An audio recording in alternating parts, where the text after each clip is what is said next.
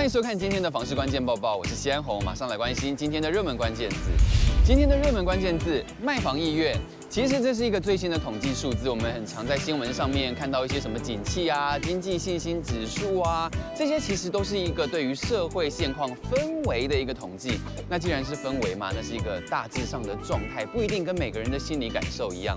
只是这一年来发生太多事情了，有很有感的现在的通货膨胀，然后国际间有乌俄战争，然后有在看盘的人就知道那个大盘啊、股票啊、汇率啊上上下下的这样走势。所以现现在你还敢买房吗？你对经济有信心吗？国泰金就公布了今年三月的国民经济信心调查结果，首先就是乌俄战争让全球经济成长的不确定性升温，景气展望指数下降到负零点二，比二月的二点八是已经由正转负了，很。悲观那种感觉有没有？现况指数也走低到负一点七，比二月的二点三也转为负的了。现况都不好，那当然民众薪资上涨预期指数也从九点二滑落到八点四。不过大额消费意愿指数反而因为本土疫情的趋缓而回扬到十点八，高于二月的零点六。大额消费像什么呢？那当然就是像房屋啦。在房屋交易调查方面，卖房意愿指数上升到负一点三，高于二月的负三点一。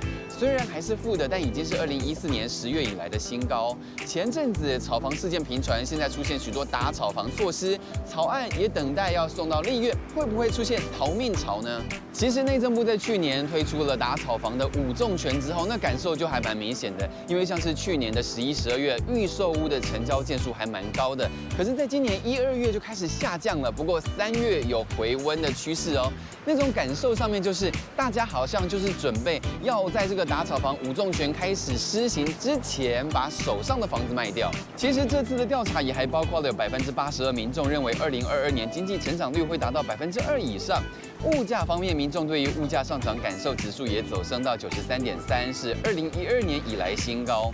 股市部分，因为市场担忧战争对景气带来的负面影响，全球股市都在震荡，所以这个月民众对股市乐观指数也走低到八点一。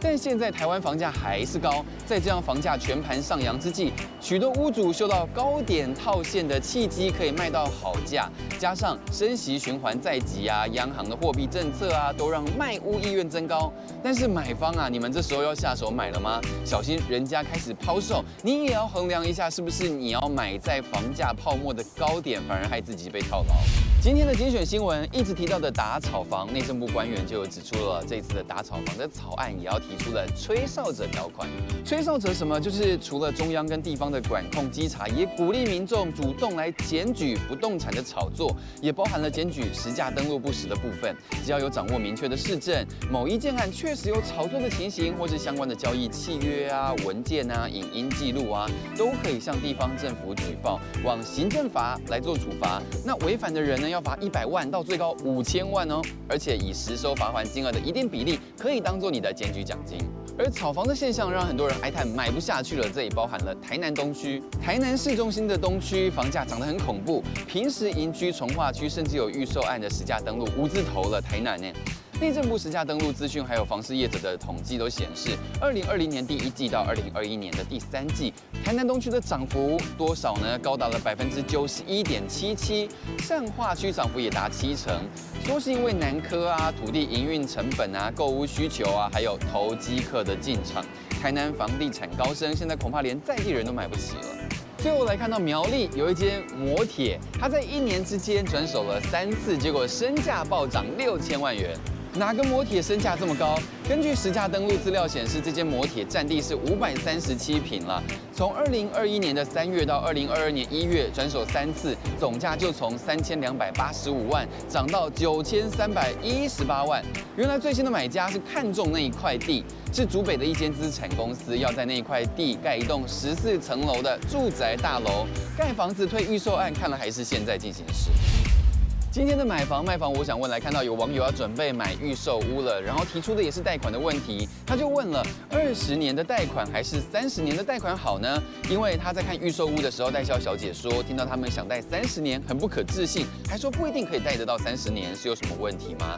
有网友就说了，要贷三十年有客观条件，第一个是年纪嘛，第二个是财力嘛。如果有符合，当然是贷好贷满，有钱想还就还，不用绑定。至于宽限期，他是认为如果你不是投资客，你要赶快赶快还，不要用宽限期，因为终究要还本金。